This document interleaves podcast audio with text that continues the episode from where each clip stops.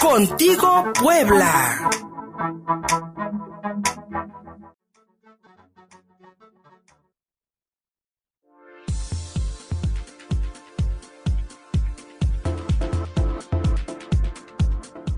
10 de la mañana con 20 minutos seguimos Contigo Puebla, transmitimos en vivo a través de Facebook Live en la cuenta del mismo nombre, Contigo Puebla. Allá hay videos con nuestros invitados y colaboradores en Twitter, arroba Contigo Puebla, arroba Luis Fer Soto. La doble moralidad de pues los juicios de imagen pública que emitimos los mexicanos. Dos casos que nuestro querido Javier King nos pone este jueves aquí en la mesa. Bienvenido, amigo mío. Primero, eh, frena el famoso Frente Nacional anti Andrés Manuel López Obrador, que ya llegó al sol al zócalo de la ciudad en cinco días, que bueno, ha habido de todo. Y pues el youtuber, influencer, em, vaya, uno de los reyes de las redes sociales en México, Luisito Comunica, poblano, por cierto, es, de, es de por estos lares, por aquí comenzó, y que pues también ha desatado muchísimos comentarios adversos por sus, eh, por sus fotografías y por sus propuestas un tanto misóginas patriarcales, machistas, tan jovencito y con esas cosas. Javier King, buenos días. Buenos días, pero pues sí, como dices, eh, la doble moral. Bueno, no creo, no sé si la doble moral es una forma de, de, en realidad de llamar este tipo de conductas, de donde hay eh, comportamientos paralelos respecto a una misma actitud. Y, que tenemos dos ejemplos muy claros esta semana precisamente. El primero y el más este, vano con Luisito Comunica, como bien decías, que empezó precisamente aquí en el Zócalo haciendo entrevistas, haciendo eh, pseudo periodismo, lo diría yo. Ay, no, pues, bueno, este, ya creo que yo, todos los youtubers hacen lo mismo, tienen dinero para viajar y me metí al lugar más recóndito de no sé cuántos. Creo que todos hacen lo mismo. Pero él aquí comenzó Un modelo que empezó él. Sí, aquí él aquí comenzó con una handicap en el Zócalo preguntando ¿Y tienes novio? ¿Y ya te cortó? ¿Y te duele? Como chismógrafo. Exactamente. Y bueno, finalmente, pues el escándalo que sacó esta semana, además de que viajó a África en plena pandemia, que muchos y con mucha justa razón eh, calificaron de irresponsable, porque además en sus videos sale sin cubrebocas y demás. Y entonces, finalmente, siendo un vocero que además es el youtuber más grande de México, el que tiene más seguidores, eh, pues incita, ¿no? de nuevo, como a esta normalidad del viaje como lo teníamos pensado antes de la pandemia y demás, que es algo que no se debe de, hacer, ¿no? Es un error de imagen pública.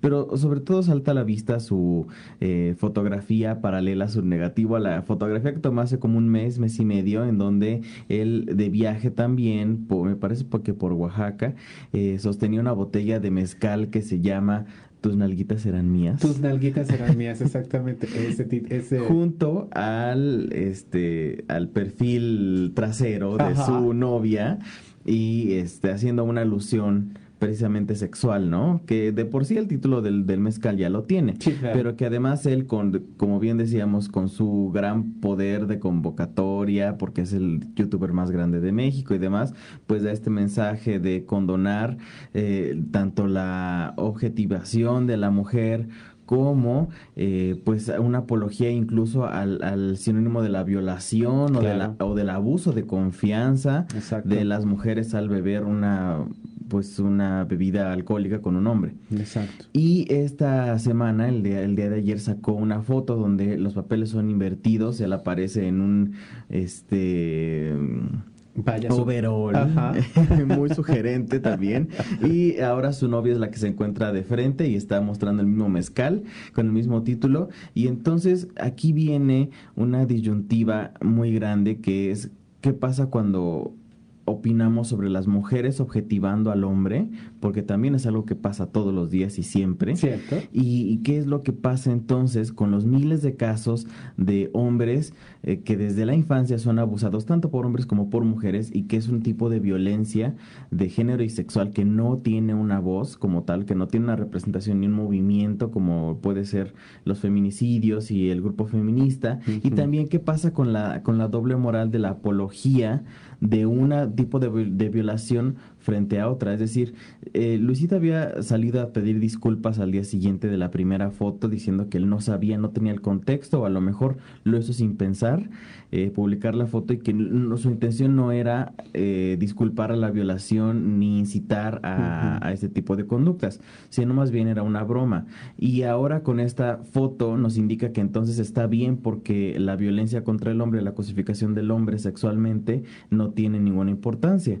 Más bien eh, lo, lo hace por imagen pública y lo hace por una pues, por, un beneficio de pues, popularidad. En, un intento de equiparar un poco no el mensaje de que no sonara tan machista. Yo creo que eh, eh, eh, es, muchas de sus publicaciones provienen con todo respeto, de verdad, desde la ignorancia. con todo respeto, de verdad. O sea, es, mi forma de ver las cosas, pero te lo puedo decir porque yo, por ejemplo, mi sobrino, este, que ahorita ya tiene 15 años, pero hace unos 6 años que, él, que Luisito pues era su ídolo, ¿no? y se lo saque. Le dije, no, hijo, eso es muy malo, no lo veas, o sea, ve otras cosas. Y ya prefiere sus videojuegos, benditos sea Dios. Pero, este, eh, porque eh, me parece que Luisito Comunica eh, es, es, un ejemplo del lenguaje, porque antes fue el Wherever Tomorrow, ¿sabes? O sea, ha habido muchos youtubers que han, que han manejado el mismo perfil, creo que hasta hablan igual, incluso se parecen entre ellos, tienen, cierta, tienen cierto parecido físico. Definitivamente una tendencia estética o una tendencia de estilo de vida. Y de forma de hablar, de decir las cosas. yo creo que cada generación lo ha tenido, ¿no? O sea, cada generación tuvo su tipo de ideal y su plataforma de expresión de la juventud. Para algunos fue MTV, para otros fue las generaciones de Televisa y muchas otras cosas. Algunos son telenoveleros. y algunos ya ahora van a los conciertos del reencuentro con los pasteles verdes y Angélica María, ¿no? Cada quien tuvo su, su momento de, de brillar en su juventud. Claro. Eh, pero finalmente aquí viene algo que discutimos incluso fuera del aire, eh, eh, que es por qué hay como una generación de cristal que a todo le, incomoda, que yo creo que este es un término que nos pone de nuevo en debate y nos pone polarizados sobre estas dos opiniones, diferenciarnos entre generaciones, cosa que no pasaba antes, sino que más bien, si había una diferencia de edad y había una diferencia generacional, había una brecha generacional, siempre había una serie de respeto, ¿no? Como decir, bueno, en mis tiempos yo fui así, ahora él en sus tiempos de esta forma. Y en, la actualidad, con la facilidad de las redes sociales para expresar nuestra opinión y nuestra, nuestras impresiones, sobre los hechos cotidianos, tenemos esta eh, intención de decir, bueno, es que mi generación fue mucho mejor, ¿por qué no nos mm. quejábamos de todo? o nuestra generación es mejor porque ahora somos liberales y somos humanitarios. Yo encontraría un gran avance en el hecho de que muchas de estas conductas que Luis, para Luisito Comunica son un chiste, son una broma, que para mi, mi generación lo fueron, este, hoy no lo son ¿Por qué? Porque ya tenemos conceptos mayor, más desarrollados y, se, y, ha habido una lucha social para que esto no, eh, eh, por lo menos la violencia de género no se normalice, no sea parte del argot del humor mexicano, ¿sabes? Exactamente. que se señale y digas, no, o sea, desde la marca del tequila, pues. Exactamente, que yo creo que aquí entra no solamente es el hecho de ver si es hombre o mujer, se cambia con uno o con otro, sino que eh, como dices, la violencia, sexual, la violencia de género no debe ocurrir de ninguno de los dos eh, lados, ¿no? Cuando vemos noticias sobre un hombre que es golpeado por su esposa, hay muchísimos eh, comentarios en tonos de burla y en tonos de, pues, ¿por qué no la pone en su lugar y demás? Que es un doble estándar, que es una cosa muy que nos evidencia, como dices, como sociedad mexicana, donde todavía el humor entra mucho en este tipo de asuntos ah, que tendemos a reírnos de la tragedia ajena mientras no nos afecta a nosotros. Pero si fuera una nota de una mujer golpeada por su esposo, entonces sí pondríamos ya el grito en el cielo y diríamos, no es un error, ¿no? Y deberíamos hacerlo, aunque sea por quedar bien como Luisito comunica. y precisamente de eso también se trata nuestro tema de, frena y de AMLO, que es una misma discusión polarizante de doble estándar, moral o como querramos denominarlo, porque si bien ahora, eh, pues lo que llamaríamos la cuarta transformación y sus simpatizantes, ANCO, se quejan mucho de por qué este el Frente Anti-AMLO está haciendo un plantón en, la Avenida Juárez y que en realidad las casas de campaña están vacías y que eh, hay videos de cómo van repartiendo las casas de campaña y de dónde vienen este los recursos para hacer este plantón. Y si son fifis o no y si son plantones de, de gente adinerada o no.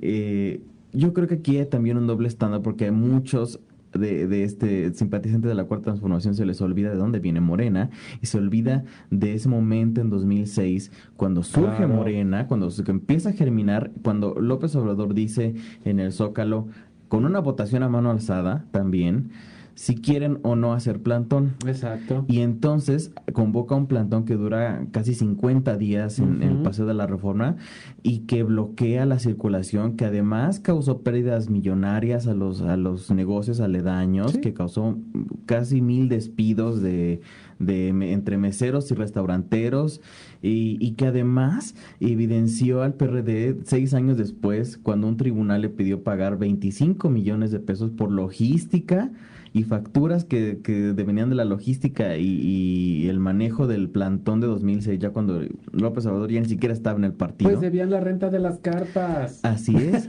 Y no solo pues, eso. Es que rentaban todo eso, pues si también había un dineral en eso. Así empezó el movimiento López Obradorista de un plantón. Adelante. Cuando se llamaba el movimiento López Obradorista, eh, precisamente, y no, y no AMLO. Ajá. Y también cuando el Sindicato Mexicano de Electricistas develó que Martínez Parza había pasado casi sesenta y tantos millones de pesos para manutención de López Obrador y su movimiento, con dos millones mensuales, o sea, de poquito en poquito, que venían del fondo de retiro de los de los este, sindicalizados, de los trabajadores de Luz y Fuerza, este, que ya entonces estaba desaparecida y de muchas otras empresas que están adjuntas al Sindicato Mexicano de Electricistas. Y entonces aquí mismo se les olvida a todos los mexicanos que todos estos movimientos de plantones y demás son movimientos políticos y que debemos dejar de romantizarlos. No hay ningún movimiento político en el mundo que se mueva sin dinero